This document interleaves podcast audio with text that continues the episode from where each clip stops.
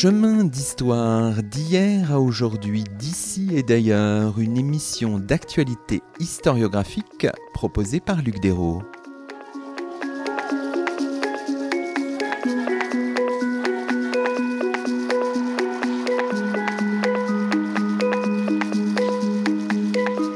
Bonjour à toutes et à tous, c'est le 78e numéro de nos chemins d'histoire, le 36e de la deuxième saison. Aujourd'hui, nous avons le plaisir d'accueillir à notre micro deux invités, Chloé Le Prince et Alexis Douchin. Bonjour à vous deux. Bonjour. Bonjour. Chloé Le Prince, vous êtes journaliste à France Culture et vous menez des recherches sur la commune de Paris au prisme du genre. Il y a quelques semaines était réédité sous votre responsabilité les Pétroleuses, un texte signé Edith Thomas, publié initialement en 1963. Avec vous et avec l'aide d'Alexis Douchin, chargé d'études documentaires aux Archives nationales, responsable des fonds anciens au département des archives privées, nous redécouvrons ces femmes mobilisées pour la révolution sociale, bien loin d'une image d'hystérique du baril à laquelle elles ont été trop souvent réduites. Alors commençons peut-être cet entretien en présentant peut-être de manière générale, pour ceux qui ne connaîtraient rien de ce livre, le livre Les pétroleuses, paru initialement à la NRF dans la collection La suite des temps, un livre dont le projet se dessine dès les premières lignes de l'introduction. Il suffit d'aller à la page 31. On peut peut-être, Chloé Le Prince, commencer tout simplement par, euh, par euh, lire le tout début, les toutes premières lignes. Une étude sur les femmes de la commune ne procède pas d'un choix arbitraire, elle découle de la nature des choses. Sans doute n'y a-t-il qu'une seule histoire où se trouve entraîné tout le genre humain, mais cette histoire est presque exclusivement l'œuvre des hommes. D'après les résultats, ce n'est pas là leur faire un compliment, les femmes en tout cas n'y figurent guère que comme comparses ou comme victimes.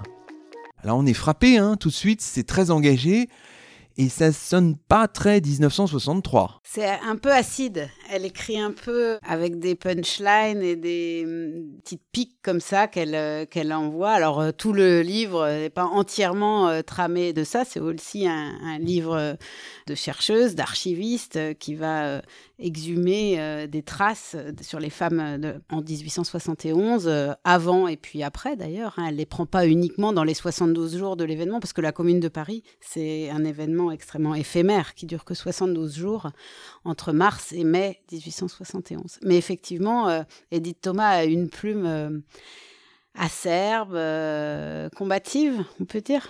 Alors, on peut faire une deuxième lecture, on en aura plusieurs hein, dans cette émission, qui dessine un peu son, son projet, qui en fait un petit peu la, le côté un peu moderne, hein, d'une certaine manière. Elle dit ceci, c'est à la page 37-38. On pourrait multiplier les témoignages, ce serait, je crois, inutile. Que les détracteurs de la commune traitent les femmes qui participèrent de femelles et de virago, que les partisans de la commune exaltent ces pures héroïnes, peu importe. De ces opinions contradictoires se dégage un fait certain, la participation importante, massive, extraordinaire des femmes à la commune. L'enquête parlementaire sur l'insurrection du 18 mars le confirme d'ailleurs officiellement. 1051 femmes furent déférées au Conseil de guerre. D'autres, dont on ignorera toujours le nombre, furent tuées sur les barricades et dans les grands massacres de la semaine de mai. Quelles furent ces femmes? Que firent-elles? Que voulaient-elles? Que pensaient-elles? Les pétroleuses furent-elles un mythe ou une réalité? Autant de questions qui se posent à l'historien voilà se dessine le programme du livre. Il est là, en fait, dans la déconstruction d'un mythe, mais aussi dans autre chose, comprendre l'action de toutes ces communardes pendant ces semaines cruciales de 1871, Chloé Le Prince. Ouais, ce qu'il faut, je crois, avoir en tête euh, quand on découvre le livre Les pétroleuses, c'est que euh, Edith Thomas, elle va percer un silence. Elle travaille à deux choses euh, à travers ce livre. D'une part, à euh, trouer un angle mort, à faire, euh, à, faire se dissiper un brouillard, mais très épais, non seulement persistant, mais obstinée autour de la question des femmes dans les révolutions du 19e en général. Hein. Elle a aussi écrit sur d'autres femmes révolutionnaires pendant d'autres insurrections au 19e. Et donc, elle travaille comme ça à faire se dissiper ce brouillard pour qu'on voit des silhouettes, des figures très importantes, mais aussi des anonymes, on y reviendra sûrement, se dessiner. Et la deuxième chose que Edith Thomas a fait, c'est qu'elle elle répond à une euh, historiographie euh, muette en général. C'est-à-dire qu'elle invente un objet. La construction de l'objet, pour euh, un historien, c'est central, évidemment. Et, au moment où elle, publie ce, livre, en fait, l'histoire des femmes, telle qu'elle va sédimenter après dans la discipline, derrière, évidemment, Michel Perrault, mais aussi quelques autres qui travaillent dans les années 70, elle, elle est dix ans avant. En 63, elle écrit à un moment où il y a euh, un grand vide sur la commune de Paris au prisme du genre, et puis sur euh, les femmes dans l'histoire euh, en général. On peut peut-être revenir un peu sur sa carrière, parce qu'elle a une carrière aussi qui est intéressante. Hein. Elle est née en 1909. C'est une archiviste paléographe, hein, donc passée par l'école des chartes, en hein, 1931. Elle fait une thèse sur, sur les relations de Louis XI avec la Savoie, et d'ailleurs le Moyen Âge restera un centre d'intérêt. Et puis tout de suite, elle est, malade quand même, et ça va, ça va la marquer bien sûr dans toute son histoire. Elle commence à écrire un journal intime alors qu'elle subit le calvaire d'une tuberculose osseuse. Elle continue à tenir son journal, ça c'est passionnant, si on en parlera quand on évoquera ses, ses papiers, jusqu'en 1963. Une romancière, une journaliste, une femme engagée dans les années 30, ça c'est passionnant. On peut retrouver certains de ses articles, certains de ses engagements en allant euh, euh, dans, les, dans les archives de la presse aussi. Je ne sais pas si vous avez commencé à le faire. Oui, oui, on a des traces de ce qu'elle produit. Sa, sa trajectoire est vraiment extrêmement singulière et très intéressante. Elle dit beaucoup de choses sur euh, ce qu'était cette, euh, cette femme euh, qui sort de l'école des chartes, qui fait donc cette thèse sur Louis XI et la Savoie et qui ne fait pas carrière immédiatement en tant que chartiste, en tant qu'archiviste diplômée d'une école vraiment prestigieuse et d'autant plus prestigieuse qu'elle est une femme, bien sûr. Hein. Et elle, elle, se, elle décide de suspendre euh, son début de carrière d'entrée de jeu et part faire euh, des articles. Elle va écrire des centaines d'articles euh, dans les années 30, entre les deux guerres, où elle va notamment documenter la, montée des, la guerre d'Espagne, la montée des fascismes en Europe, avec un souci du témoignage. C'est ça qui est très marquant dans toute la première partie de la trajectoire d'Edith Thomas. Ça va être son, l'enjeu que ça représente pour elle de, dire, de témoigner, de dévoiler. Et il me semble que on, lit pas de la même manière son travail postérieur, 1963, hein, les pétroleuses, mais son travail sur euh, d'abord les femmes de 1848, puis sur les femmes de 1871 pendant la Commune de Paris, on le lit pas de la même manière une fois qu'on a pris la mesure de de ce souci-là du témoignage, de raconter, de la vérité. Elle est, elle a un rapport à la vérité qui est très particulier, qui est très précis. Elle, écrit sur la vérité, sur une soif de dire la vérité, qui après va se retrouver dans, son engagement dans la résistance, euh, bien sûr. Mais il me semble que le travail qu'Edith Thomas fait sur les femmes de 1871, qui est donc de percer un silence, c'est aussi de tordre le cou à des images fausses, à des chimères, à des stigmates qui voyagent, à des fantasmes. Et que ça, ça se comprend mieux quand on a en tête les 30 années précédentes où elle va avoir soif de euh, dire ce qui est y compris si ça la périphérise, parce que probable, très probablement sa carrière aurait été euh, plus euh, linéaire et peut-être plus fulgurante si elle avait d'entrée de jeu choisi de faire carrière aux archives nationales à une époque où les femmes conservatrices aux archives nationales étaient extrêmement peu nombreuses. Alors évidemment, la Seconde Guerre mondiale, c'est une période cruciale, hein, évidemment, pour elle.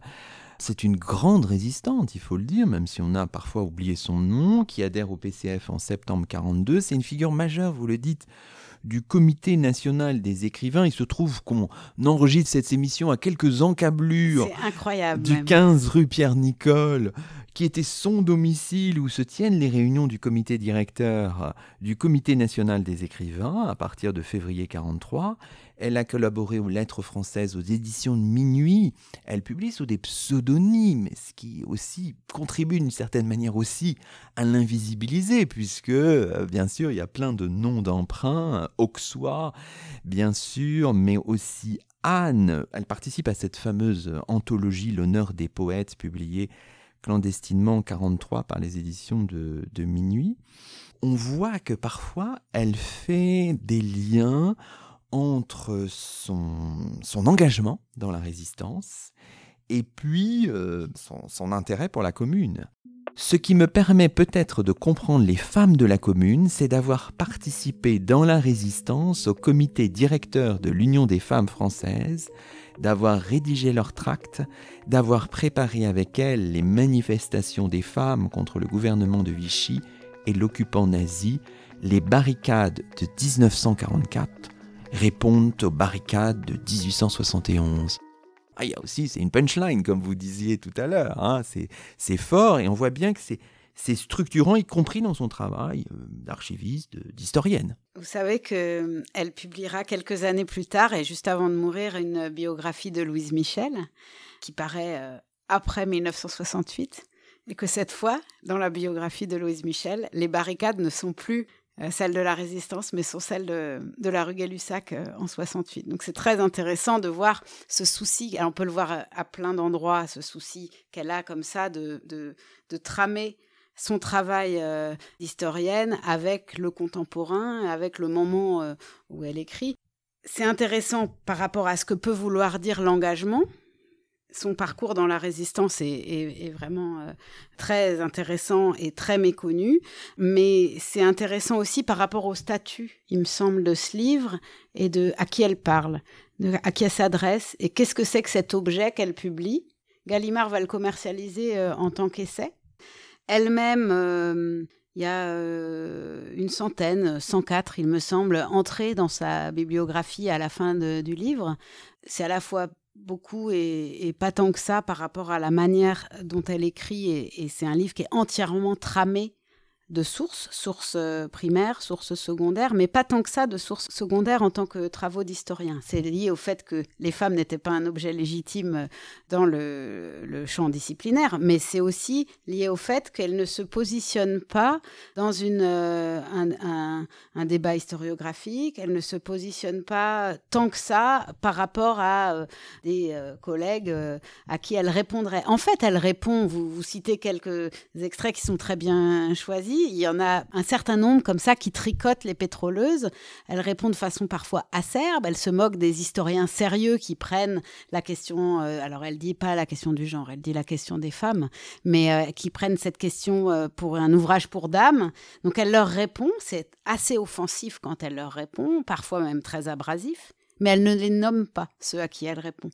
Donc, c'est à la fois, du coup, un petit peu flou, un petit peu codé, un petit peu labyrinthique, et en même temps, c'est, ça permet de ne pas être en surplomb pour le lecteur profane qui découvrirait le livre et qui, ma foi, euh, risque de le reposer et de le refermer s'il se retrouve immédiatement plongé dans une controverse historiographique. Là, c'est pas ça dont il s'agit. On est à un moment où elle, répond aussi à un, récit euh, massivement marxiste de la Commune de Paris, et ce qui contribue encore plus à garder la classe, c'est pas la question des femmes euh, elle, elle, se met ailleurs, elle se met à un endroit où il me semble qu'elle prend par la main le lecteur et la lectrice euh, de façon très pédagogue, mais aussi euh, dans un, souci comme ça de rendre très vivant le matériau auquel elle se frotte. Elle a écrit des biographies. Edith Thomas, hein, c'est un genre qui est méprisée au moment où elle écrit. C'est pas un genre noble. Hein, en 63, quand elle publie Les Pétroleuses et qu'elle a fait des biographies, c'est pas un acte de noblesse euh, dans le champ historien. Elle, elle trace son sillon, elle poursuit et, elle écrit Les Pétroleuses, il me semble, avec une encre qui reste trempée dans son, ses travaux précédents sur les biographies, qui est un souci de la de l'incarnation, un souci de faire vivre des femmes en l'occurrence là, mais, mais c'est valable pour quelques hommes aussi, parce que quand elle travaille sur euh, un personnage très atypique de la commune qui est euh, Rossel, elle fait de la même manière et, c'est, elle se distingue par rapport au, au, champ historien en 63. Alors oui, ce faisant, donc on est, euh, on a franchi la, la, Seconde Guerre mondiale. Dans ces années post-45, hein, on la voit conservateur cette fois aux Archives nationales à partir de 1900. 48. À côté de ça, il y a aussi des engagements, des passions. Ah, il y a cette, euh, relation passionnée avec euh, Dominique Horry, la future compagne de Jean Paulhan, avec lequel les relations seront, complexes en 46-47. Il y a son départ du PCF en 49, donc politiquement on voit. Et puis il y a cet agenda biographique aussi que vous avez euh, cité, Jeanne d'Arc, les femmes de 48, Pauline Roland, Georges Sand, Louise Michel, l'ouvrage posthume. Et puis il y a ce roman à clé, Chloé le Prince, qui a été récemment réédité avec une critique dithyrambique par Geneviève Brisac dans Le Monde, Le jeu d'échecs de 70, hein, avec une dimension tout à fait autobiographique. C'est une personnalité euh, foisonnante qui, meurt précocement d'ailleurs, euh, mais qui, est vraiment, qui tout de suite qui est attachante, faite à la fois de rigueur et d'engagement. Enfin, il y, y a plein de choses qui se mêlent là. Elle a 61 ans et quand elle meurt, rigueur et engagement, ouais, ça me paraît. Euh, Dominique Horry dit à Dorothy Kaufman, euh, la biographe d'Edith Thomas, qu'elle avait mauvais caractère. D'autres euh, amis d'Edith Thomas ont livré qu'elle était raide effectivement, il y a une certaine raideur. Elle n'a pas dû se faire que des amis, notamment aux archives nationales, à un moment où l'institution a pu être euh, autrement plus conservatrice que Edith Thomas. Et en même temps, c'est une femme qui a un certain classicisme. C'est ça qui est étonnant dans sa trajectoire. Mais elle tombe amoureuse euh, de Dominique Horry. C'est Jean Paulhan qui lui a présenté Dominique Horry. C'est un enjeu de, rivalité aussi, euh, il me semble, qu'on ne peut pas résumer et, laisser se dissoudre comme ça dans juste une sorte de, rivalité amoureuse autour euh, d'une figure qui serait une espèce d'objet de passion qui serait Dominique Horry entre les deux. Bon, il y a ça certes, mais Paulhan c'est aussi la résistance. Et en fait, Edith Thomas, elle a presque disparu du récit de la résistance intellectuelle. C'est très intéressant et très révélateur euh, la manière dont on, a construit, tramé, tricoté euh, un, récit euh, très masculin hein, du, Comité national des écrivains, par exemple. Longtemps, au mieux, quand il était question d'Edith Thomas, on disait que c'était la cheville ouvrière, qui a un rôle extrêmement féminin et, c'est une assignation quoi. Donc c'est intéressant d'aller regarder ça, de creuser un peu plus, parce qu'en fait, on voit que elle a fait plus que euh, trouver trois chaises aux grands poètes et leur servir le café au moment où ils étaient réunis. Euh, c'est chez elle qui se réunissaient. Certes, c'est parce qu'on a dit que c'était rue Pierre-Nicole chez elle, parce que euh, euh, il y avait une histoire de concierge. Dans le pâté de maison, c'était plus simple parce que ça permettait comme ça d'être moins sous le regard de la concierge, qui est la figure de la, collaboration dans l'ordinaire du récit. Hein. Mais, euh, en réalité, c'est aussi tout simplement qu'Edith Thomas, si on est un peu plus consistant, a, donné les conditions de possibilité pour que ces grands intellectuels résistants se réunissent. C'est chez elle que Vercors vient quand il réunit autour de lui euh, les grandes figures de l'engagement euh, résistant. Et c'est pas rien. Puis c'est possible parce qu'elle venait de faire un héritage. Donc elle achète cet appartement rue Pierre-Nicole. Et de là sont possibles des réunions qui permettent de créer euh, lettres françaises clandestines, de, faire vivre les éditions de minuit clandestines, de d'avancer comme ça quelques pions qui permettent aux intellectuels de s'organiser. Et, euh, et, là, il y a Paulan, sauf que l'histoire euh, retiendra euh, le nom de Paulan et pas, et pas celui d'Edith Thomas. Donc c'est très intéressant comme cadre de l'oubli. Vous soulignez ces formes de paradoxe, parce que si on s'intéresse plus particulièrement aux pétroleuses, elles ont eu une forme de succès, elles ont été reconnues au départ, hein, puisque euh, le livre obtient le prix Femina Vacaresco hein, en 1964, il est traduit en anglais en 1966, mais il y a eu aussi des formes d'oubli, etc., d'invisibilisation, à la mesure de l'invisibilisation de son propre parcours. Hein, c'est ça qui est intéressant. Alors il faut qu'on revienne un peu quand même sur ce qu'a fait l'apport majeur de Dorothy Kaufman avec qui vous avez été en relation, évidemment aussi vous-même, hein, pour préparer cette, euh, cette à édition. Distance, hein, mais on lui doit beaucoup, on lui doit énormément à Dorothy Kaufmann. Notamment dans, à la fois dans la biographie qu'elle a proposée en 2004 en, anglais, publiée, traduite en français en 2007, et puis dans l'édition de textes inédits hein, confiés par Dominique Horry, euh, des pages de journal, et le journal intime de Monsieur Célestin Costedet, et puis les mémoires mêmes d'Edith Thomas, le témoin compromis. Donc vraiment, soulignons ce rôle de Dorothy Kaufmann dans la, la renaissance un peu d'Edith Thomas, intellectuellement en tout cas. Ouais, il faut, il faut avoir en tête que c'est pas quelqu'un, quand on parle de l'invisibilisation d'Edith Thomas, c'est une relégation, mais elle ne disparaît pas complètement des radars. Par exemple, quand euh, on demande à Jean Guéhenno euh, c'est quoi euh, un, un, grand résistant, il dit pour moi la résistance courageuse, c'est Edith Thomas. Donc euh, c'est pas une inconnue, c'est quelqu'un qui est à la fois reconnu pour son travail d'historienne, d'archiviste, et puis c'est quelqu'un qui a une euh, un, rapport tempétueux et très conflictuel, agonistique avec euh, le PCF, mais qui a été au PCF, qui a claqué la porte, qui a choisi d'être titiste et de se fâcher avec Aragon. Mais si elle se fâche avec Aragon, c'est parce que Aragon la connaît. Donc on n'est pas dans un angle mort total et elle trace sa route comme ça, au gré de contre-allées, si je puis dire. Et depuis les contre-allées, elle avance comme ça. Et donc, quand Les Pétroleuses paraît en 63, il est visible depuis une position qui est celle d'Edith Thomas, donc euh, un moment où l'histoire euh, sociale est une histoire marxiste. Donc, euh, par exemple, l'humanité a décidé qu'elle avait un pédigré trop bourgeois et des choses comme ça. Mais néanmoins, Les Pétroleuses est, fait l'objet d'une recension dans la revue Esprit. Les Pétroleuses fait l'objet d'une recension dans le mouvement social, pas par n'importe qui, par Jean Métron. Puis vous l'avez dit, euh, elle a le prix Femina euh, Essai euh, en 64, l'année suivante, et en 66, elle est traduite en anglais. Il y a une vraie reconnaissance de, de, son travail sur 1871. Et puis après, elle, elle meurt. Son livre, son travail et les femmes de la commune, l'ensemble, l'un va avec l'autre, hein, ça, s'emboîte comme des poupées russes un peu. Eh bien, ce livre, il tombe un peu dans l'oubli. Alors les historiens qui travaillent sur la commune, euh, ils sursauteraient s'ils nous entendaient parce qu'ils le connaissaient. Hein. Il y en a plusieurs qui m'ont dit ah je l'avais photocopié, euh, j'avais une liasse jaunie, euh, je vais pouvoir le racheter en folio. Il circulait, mais c'est un objet de bibliothèque si vous voulez. Il était épuisé depuis extrêmement longtemps chez Gallimard. Euh, au moment où, euh, avec Gallimard, on va décider de le, ressortir en format de poche pour les 150 ans de la, commune. Donc c'est la, la, circulation de ce livre est étonnante et raconte aussi une façon de, lire un épisode comme celui de 1871, et pas seulement l'invisibilisation de son autrice. Alors terminons peut-être cette première partie, c'est là qu'on va solliciter l'expertise d'Alexis Douchin par une présentation un peu du, du fond sur le, lequel vous êtes appuyé, puisqu'il y a un fonds aux archives nationales, un fonds Edith Thomas aux archives privées, au département des archives privées. Alors c'est le fonds 318 AP. Alors peut-être déjà un peu une présentation un peu technique, Alexis Douchin.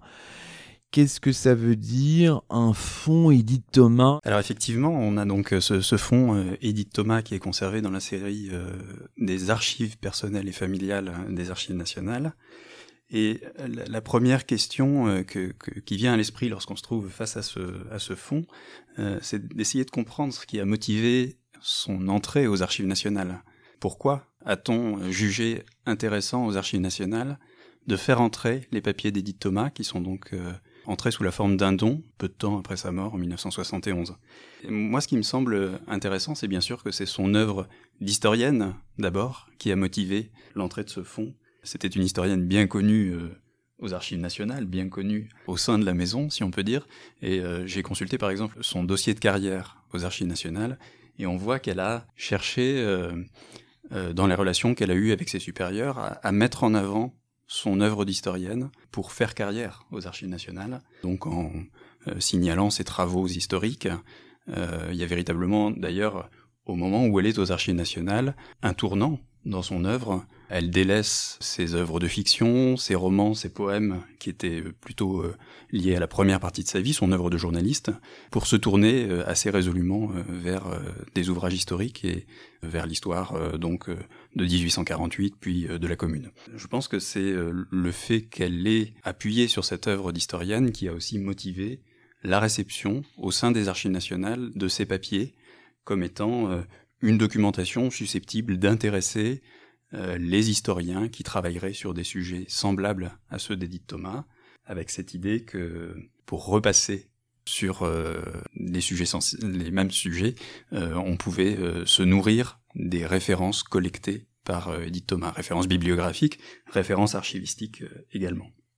Alors c'est un fonds qui en fait a à la fois cette dimension de documentation historique, c'est quelque chose de, très visible dans, cet ensemble, mais qui a également une double face, c'est-à-dire qu'on y trouve ce qui est plus rare hein, dans les fonds qu'on trouve aux archives nationales, dans les papiers de chercheurs, une dimension plus personnelle également, avec euh, à côté de ces notes d'historienne, à côté des dépouillements de livres et d'archives, des documents plus intimes, euh, son journal personnel dont on a déjà parlé, sa correspondance privée également, qui correspond essentiellement d'ailleurs à la deuxième partie euh, du fonds, c'est-à-dire celle qui est entrée beaucoup plus tard, en 2001.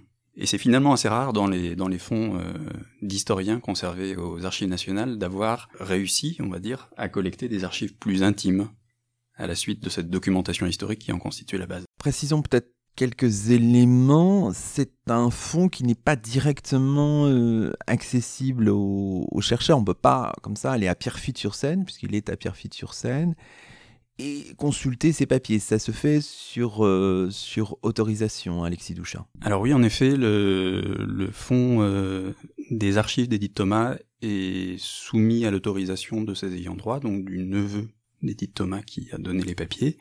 Mais bien sûr, euh, on va dire que c'est une procédure assez courante aux archives nationales et donc l'accès est accordé assez libéralement à ces papiers. Il y a des choses assez fascinantes parce qu'on trouve le l'inventaire en ligne vous avez été voir, je crois, vous, les notes de documentation pour les pétroleuses. Hein. Oui, on n'a pas son, ces brouillons. On a les brouillons d'autres livres. Malheureusement, on n'a pas le brouillon, mais on a les notes de préparation. Alors, ça se présente comment? Euh, Alors, souvent, c'est des, feuilles A4 euh, pliées en deux, voire à nouveau pliées en deux, euh, avec des annotations. Alors, je parlais du souci de l'incarnation. On comprend mieux, enfin, à rebours, comme ça. Moi, j'ai découvert ces notes après avoir commencé à bien travailler sur à la fois les femmes euh, comme objet, et puis sur euh, le traitement qu'en donne euh, Edith Thomas. Et on comprend mieux, en fait, ça s'éclaire un petit peu. C'est parce qu'on voit qu'elle, à travers ses recherches, à la fois des sources archivistiques dont on va sûrement reparler, et puis aussi dans des, des, sources bibliographiques, on voit qu'en fait, elle est à l'affût, qu'elle a ce souci de faire exister ces femmes, y compris les anonymes, depuis leur nom,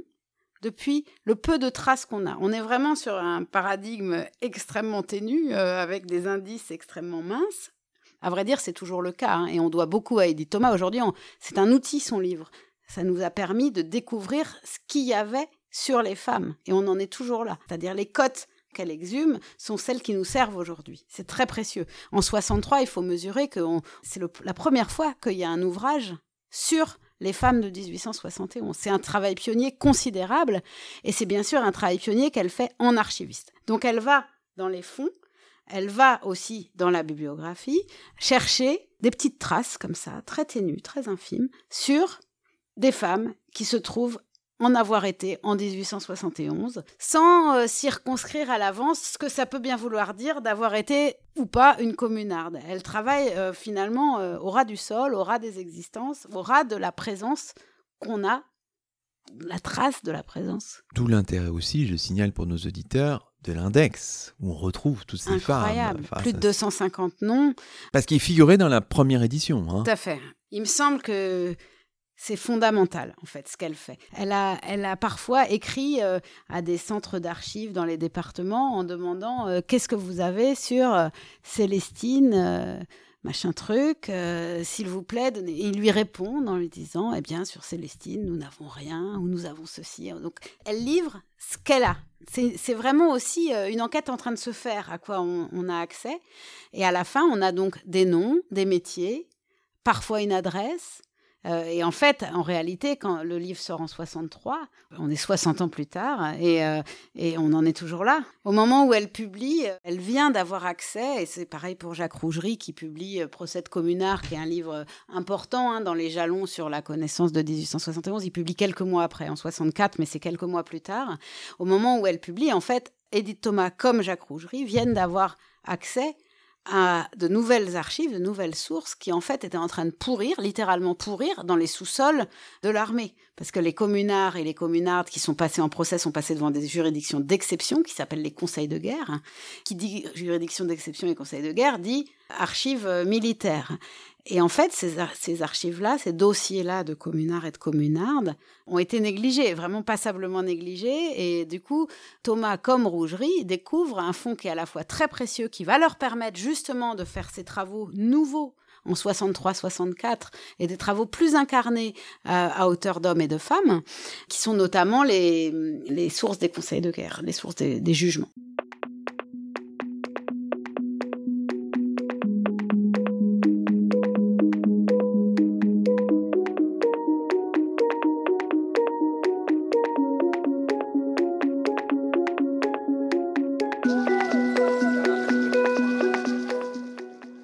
Écoutez Chemin d'Histoire, une émission d'actualité historiographique. Aujourd'hui, Luc Dérault s'entretient avec Alexis Douchin et Chloé Leprince. Chloé Leprince, qui a assuré pour le compte de la collection Folio chez Gallimard l'édition enrichie d'un ouvrage signé Edith Thomas, un livre initialement publié en 1963 et intitulé Les pétroleuses.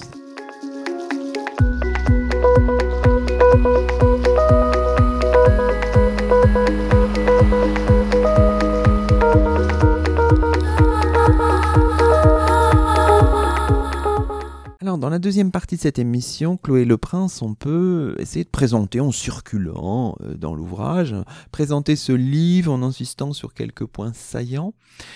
Et d'abord, en commençant par l'organisation générale, 16 chapitres, plutôt classique hein, finalement comme approche, une approche à la fois chronologique, on va du Second Empire aux condamnations des communards sous la Troisième République, et thématique, avec au cœur du livre, mais finalement c'est peut-être pas le, moment le plus important. Je sais pas, vous me direz.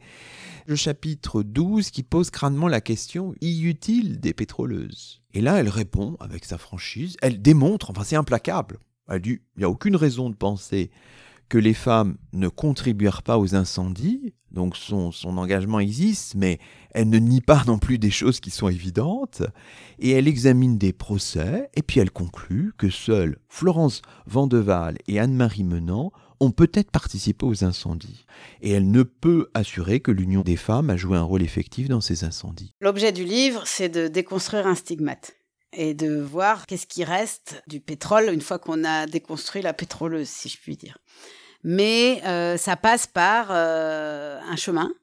Et en chemin, on sent que parfois Edith Thomas hésite. J'allais dire, elle clame, elle pose vraiment de façon euh, volontariste, comme ça, qu'après tout, on peut peut-être appeler les communardes des pétroleuses, et étant dilater le mot. Mais au fond, son objet du chapitre que vous mentionnez, c'est quand même de déconstruire un stigmate, et c'est à ça qu'elle nous sera le plus utile, parce qu'en fait, le mot, il existe d'emblée comme une insulte, une flétrissure, euh, une disqualification, et moi quelque chose qui, que je regarde comme une dépolitisation, et il me semble qu'il faut nommer en tant que dépolitisation, pointer en tant que dépolitisation. Dire pétroleuse, c'est pas dire communarde. Elle se saisit d'un mot dans l'ordinaire du langage pour montrer que en fait c'est une construction sociale. Donc c'est fondamental ce qu'elle fait. Il me semble qu'on peut aller encore plus loin aujourd'hui et vraiment euh, montrer les, les, ressorts et les implications de ce, de ce mot-là. Le, terme pétroleuse, il apparaît, euh, c'est un terme de la commune, c'est un terme du moment de la commune, de la séquence communaliste. Il apparaît à peu près au milieu de la commune et il apparaît dans la presse versaillaise en premier. Très brièvement, on va écrire les pétroleurs et les pétroleuses.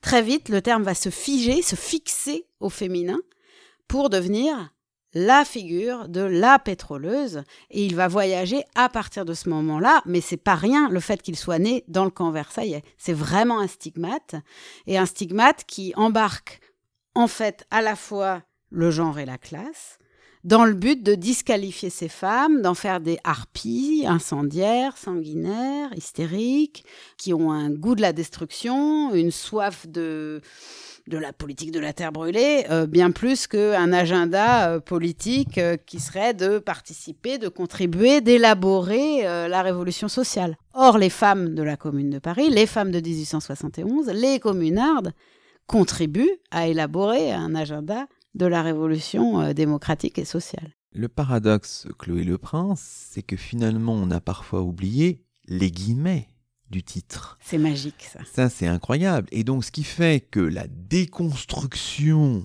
menée avec talent par Edith Thomas a été oubliée, a participé à la popularisation de l'expression contre l'intention initiale d'Edith Thomas. C'est passionnant à suivre, ça aussi. Vous êtes un, fin lecteur, euh, Luc.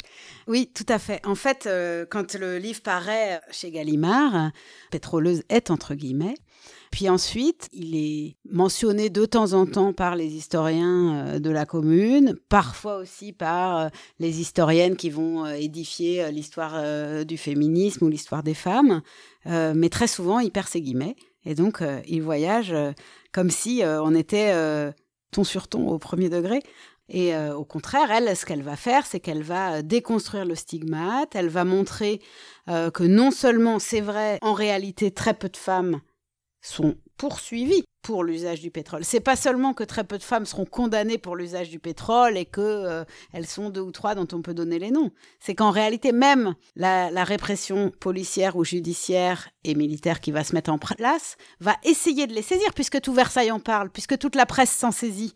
Donc ils vont aller les chercher. On a des traces de ça, d'ordre de mission pour récupérer les pétroleuses, les fameuses pétroleuses qui doivent bien être quelque part puisqu'elles ont mis à sac Paris. Et en fait, les policiers et les militaires qui vont les chercher vont faire chou blanc, vont écrire qu'ils font chou blanc, ils n'en trouvent pas. Et donc à la fin, il y a une, énorme attente du public, du lectorat et de la classe politique de ces procès pétroleuses. On va bien voir ce qu'on va voir. Enfin, on va pouvoir euh, les confronter. En fait, elles sont euh, les doigts d'une main, et puis à la fin, ça fait pchit. Et c'est ça que Edith Thomas va montrer en 63, depuis les fameuses archives dont je parlais tout à l'heure, qui sont les archives des procès des communards. Et quelques mois plus tard, Jacques Rougerie va dans le même sens et montre à son tour que non, il n'y a pas eu de pétroleuse. Ça ne veut pas dire qu'il n'y a pas eu de pétrole, ça ne veut pas dire que les femmes n'ont pas, utilisé le pétrole. Moi, je travaille par ailleurs sur euh, une, euh, une, structure euh, importante pendant la Commune de Paris, féminine, qui s'appelle l'Union des femmes pour la défense de Paris et les soins aux blessés. L'usage du pétrole fait l'objet d'un article dans les statuts. Donc c'est bien qu'il y avait du pétrole qui circulait et qu'il fait partie du répertoire militant. Sinon, qu'est-ce qu'il ferait là? C'est pas pour se chauffer. On a aussi des traces de ça dans quelques témoignages, quelques récits euh, écrits par les contemporains et les contemporaines. Mais ce qui est important, grâce au travail d'Edith Thomas, c'est de voir que c'est pas propre aux femmes. Donc que on peut concevoir autrement, se déplacer, faire un pas de côté à notre tour pour regarder l'engagement des femmes depuis autre chose qu'une bouffée destructrice. Alors, ce qui est passionnant à suivre, c'est qu'on a dans cet ouvrage des itinéraires de femmes connues, moins connues, totalement inconnues avant ce, livre, hein, qui sont restituées. Alors, bien sûr, Louise Michel apparaît souvent, il n'y a qu'à voir l'index. Elisabeth Dmitriev, Nathalie Lemel, Victorine Brochet, que l'autrice appelle Brochon, qui est autrice d'un récit euh, autobiographique paru initialement en 1909 en Suisse, et puis il y a aussi, on peut peut-être se saisir de cet exemple, Victoire Léodile Béra, dite André Léo, née en 1824, morte en 1900, une romancière, une journaliste, une féministe, enfin un personnage vraiment tout à fait fascinant. Et il y a un portrait, c'est à la page 174-175 de votre livre, qui est aussi, c'est magique, un autoportrait. On va lire un extrait, c'est Alexis Douchin qui va s'en charger. Ces buts de la commune, cette pensée cohérente qui anime les meilleurs des communards, nous les avons exprimés par André Léo dans d'excellents articles. Et l'on peut se demander par quelle injustice de l'histoire, une femme qui a laissé des romans plus qu'estimables, qui a joué dans la commune un rôle important, n'a trouvé nulle part la place qui lui revient de droit. Les historiens de la littérature, qui font un sort à des écrivains de troisième ordre, ne citent même pas son nom. Et les historiens de la commune la signalent à peine. Cela tient sans doute à plusieurs raisons. La première, c'est qu'André Léo était une femme, et qu'il faut beaucoup plus de talent à une femme qu'à un homme pour qu'il soit reconnu. La seconde, c'est qu'André Léo fut compromise dans la commune et que les historiens de la littérature sont en général de tendance très traditionnaliste. La troisième, c'est qu'André Léo, quel que fût son dévouement envers la commune, dévouement qu'elle lui conserva toute sa vie, ne comptait pas parmi les extrémistes et n'hésitait pas à blâmer les erreurs et les violences de ses partisans. Inclinant vers Bakounine plutôt que vers Marx, elle ne peut donc être rangée parmi les saints et les prophètes de la première internationale. Aux yeux des marxistes orthodoxes, André Léo est un individu, quelque peu suspect d'anarchisme et vaguement inquiétant. Aux yeux des révolutionnaires anarchisants, elle est beaucoup trop raisonnable. Aux yeux de la bourgeoisie, elle est révolutionnaire. Bref, inclassable. L'inclassable, c'est évidemment Edith Thomas aussi. Dans les archives à Pierrefitte-sur-Seine, euh, il y a notamment des lettres euh, très hum, touchantes, c'est trop faible, euh, où elle raconte à Dominique Horry sa position à côté. Ses choix, qui font qu'elle est inclassable, ses choix qui font qu'elle est une marxiste hétérodoxe, qu'elle est une féministe qui refuse de se dire féministe, qu'elle a euh, des amours euh, avec, des, avec une femme euh, mais qu'elle n'est pas lesbienne. Tout ça se retrouve en chambre d'écho dans le, portrait qu'elle tisse d'André Léo. Et une autre chose fait penser à elle, c'est elle situe André Léo depuis une position qui est en fait une position d'intellectuel, hein, c'est vraiment une figure intellectuelle, André Léo, qu'on a minoré parce que, parce que femme, mais euh, qui a tout à fait une place dans euh, l'élaboration de ce que, doctrinaire de ce que peut être la commune. Elle a des débats avec les grandes figures masculines euh, du, du, camp communaliste. Et elle est en partie d'une intransigeance qui fait écho à la propre intransigeance de Edith Thomas comme si euh, elle nous dépeignait chez André Léo une figure qui ne se laisse pas euh, ensorceler par des sirènes ou par la démagogie ou par une facilité politique qui va pas dans le sens du vent. Euh, et en fait, on ne peut pas s'empêcher de penser à sa propre trajectoire politique à elle. Alors, on voit bien que il s'agit pour Edith Thomas de faire exister ces femmes pour ce qu'elles sont, m'avez-vous dit à un moment, je crois, lors d'une interview, et pour ce qu'elles font. Et ça, c'est assez passionnant. Et on trouve un peu, ça, fait écho à, la manière dont l'historiographie, euh, sais pas, approche les choses maintenant. J'ai pensé au concept qui se développe beaucoup hein, d'agentivité, d'agency. Enfin, on est un peu là-dedans, hein, vraiment. Il y a quelque chose de très, très, très moderne. Et il y a aussi, à côté de ça, ce souci des itinéraires, une euh, insistance sur le rôle des structures. L'union des femmes dont vous avez parlé, euh, différents clubs, enfin voilà. Et c'est un peu un jeu entre des individus et des structures. Je ne sais pas si je, m'exprime correctement en disant. C'est très juste. Il me semble qu'en fait, ce que fait Edith Thomas, c'est qu'elle va pas se demander. Alors voilà, il y a les communards et peut-être les communardes, et donc allons voir comment remplir cette catégorie. C'est pas ça qu'elle fait. Elle part des sources, elle est au ras des petites traces qu'on a, hein, j'insiste euh, sur ce, sur ce point, on a très peu de choses. Et on a d'autant moins de choses qu'il s'agit de femmes. Parce que les archives ont en partie été détruites et parce que on a considéré qu'elles laissaient moins de traces euh, également. Qu'est-ce qu'on appelle une trace? Donc on a peu de choses.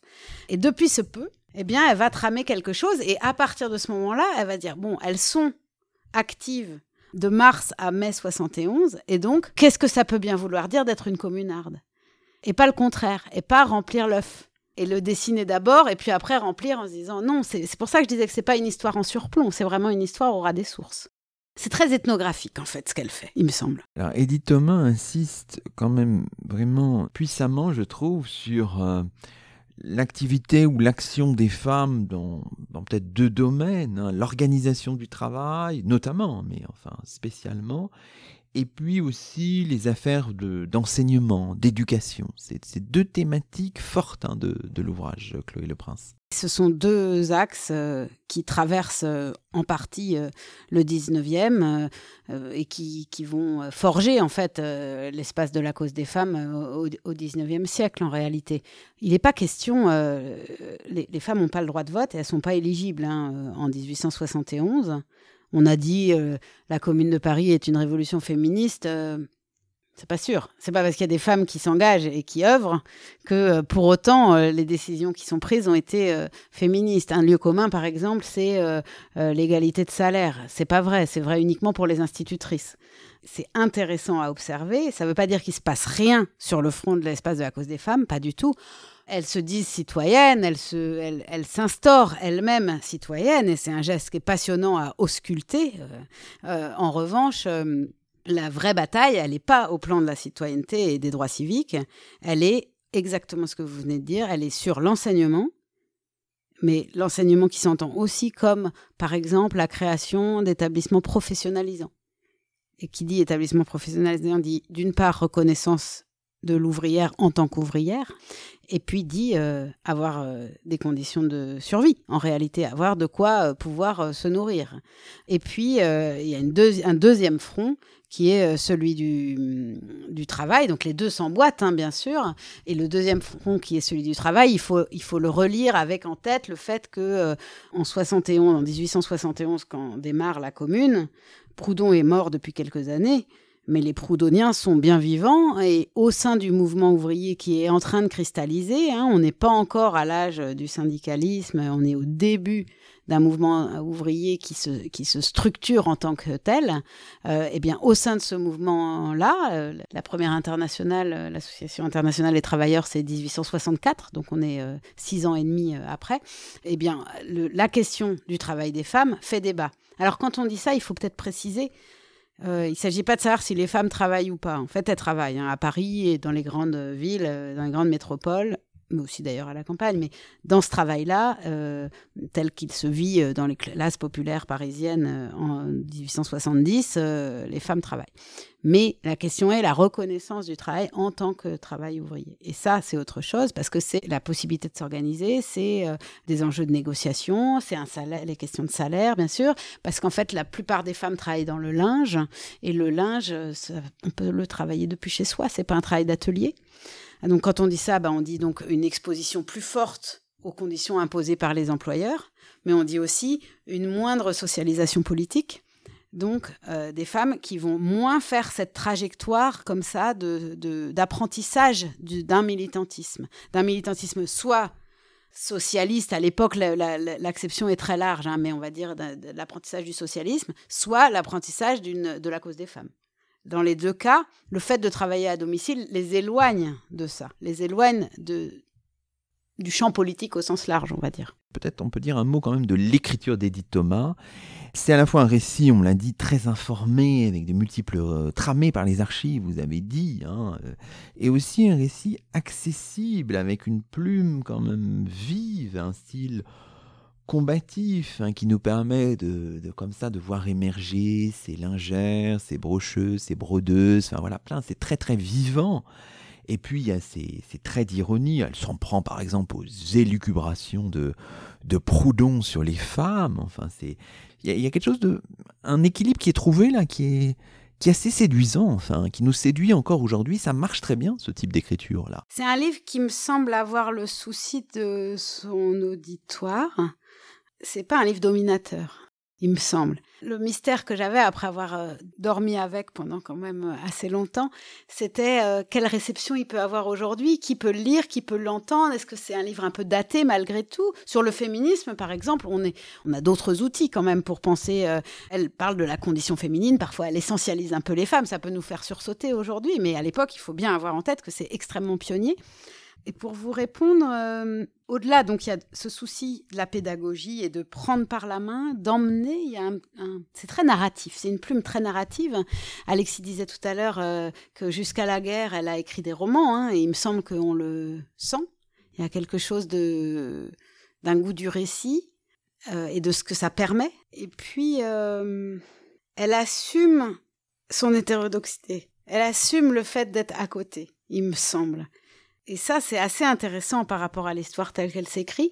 Longtemps, je me suis dit que euh, elle avait été périphérisée. Euh, enfin, une hypothèse était qu'elle avait pu être euh, reléguée à cette position périphérique parce qu'elle avait choisi ces objets-là. Et puis, petit à petit, a émergé l'idée que peut-être qu'en fait, au regard de l'historiographie et du moment dans lequel elle travaille, hein, elle s'insère à, une certaine époque, peut-être qu'en fait c'est le contraire et que c'est parce que elle écrivait depuis cette position à côté, qu'elle a pu se permettre cet objet-là. On s'interroge beaucoup actuellement sur l'écriture. Je pense par exemple aux travaux de Ludivine Bantini. position d'assumer sa subjectivité jusqu'à même euh, des, pratiques historiennes complètement innovantes, quoi. Est-ce que on peut pas trouver dans ce livre aussi la matrice de quelque chose? Parce qu'il y a, y a toujours cet engagement des allers-retours avec le présent. Est-ce que là, il n'y a pas finalement cette dimension assumée qui nous séduit aussi finalement. Dans la mesure où il y a toujours la rigueur de l'archiviste derrière, ça va, on est un peu rassuré finalement. C'est un chemin balisé. Ouais, c'est très juste. Elle est dans un, double niveau, il me semble en réalité. Triple peut-être si on intègre le présent. C'est un travail de fourmi qu'elle a fourni. Je suis très émue en fait de votre invitation, qui est une invitation centrée sur euh, Edith Thomas et pas forcément centrée, même si bien sûr on les évoque, mais sur les femmes de la commune. Euh, c'est pas rien. C'est vraiment très important ce qu'elle a livré comme travail en, 63 euh, et c'est très important de ce que ça dit de ce que c'est travailler dans les archives. Sans elle, on faisait pas le même travail aujourd'hui. Là, vous voyez bien, on se parle, on se rencontre euh, au moment des 150 ans de la Commune de Paris. L'exposition des femmes de 71 est, considérable cette année. On peut pas dire qu'on est passé à côté du genre, même si on peut encore, euh, bien sûr, creuser. Mais quand même, le grand public aura eu accès cette année à la part féminine de la Commune de Paris. Bah, c'est grâce à Edith Thomas. Vraiment, elle s'est emparée d'inventaires extrêmement frustrants, extrêmement parcellaires, extrêmement mal rangés. C'est un massif qu'elle est allée, euh, je crois qu'elle utilise le mot désherbé. Donc il y a ce niveau-là. Et puis il y a un deuxième niveau qui est le niveau de la pédagogie dont on a parlé. Et puis il y a un troisième niveau, il me semble, qui est effectivement l'endroit euh, de sa combativité que je continue de creuser. Je m'intéresse beaucoup au, pont que son travail peut avoir avec euh, sa propre trajectoire euh, militante, son propre engagement dans la résistance. Euh, c'est pas rien. Et Alexis disait tout à l'heure que effectivement, c'est à partir du moment où elle intègre les archives nationales statutairement, qu'elle devient conservatrice, qu'elle va travailler en historienne et délaisser la fiction, euh, c'est aussi euh, exactement concomitant de la sortie de la guerre. Et euh, du coup, il me semble qu'à travers Edith Thomas, on peut s'interroger par la manière dont l'événement, là je parle de la guerre 39-45, peut traverser une trajectoire et, une actrice et, la, modifier. Je sais pas, c'est ce ne sont que des questions, mais il me semble des questions très intéressantes pour comprendre à la fois la réception du livre, à l'époque, la réception du livre aujourd'hui, et puis euh, la trace qu'elle a laissée. Merci beaucoup Chloé Le Prince. Un grand merci aussi à Alexis Douchin, et c'est ainsi que se termine le 78e numéro de nos chemins d'histoire, le 36e de la deuxième saison. Aujourd'hui, nous étions en compagnie de Chloé Le Prince, journaliste à France Culture et historienne, et d'Alexis Douchin, chargé d'études documentaires aux Archives nationales. Et nous évoquions un texte d'Edith Thomas, réédité par Chloé Le Prince, paru chez Gallimard dans la collection Folio, un ouvrage intitulé Les pétroleuses, initialement paru en 1963. Toutes nos émissions sont disponibles sur la plateforme SoundCloud et sur le site chemindhistoire.fr avec un S à chemin. A très vite pour un nouveau rendez-vous radiophonique. Que la force historienne soit avec vous.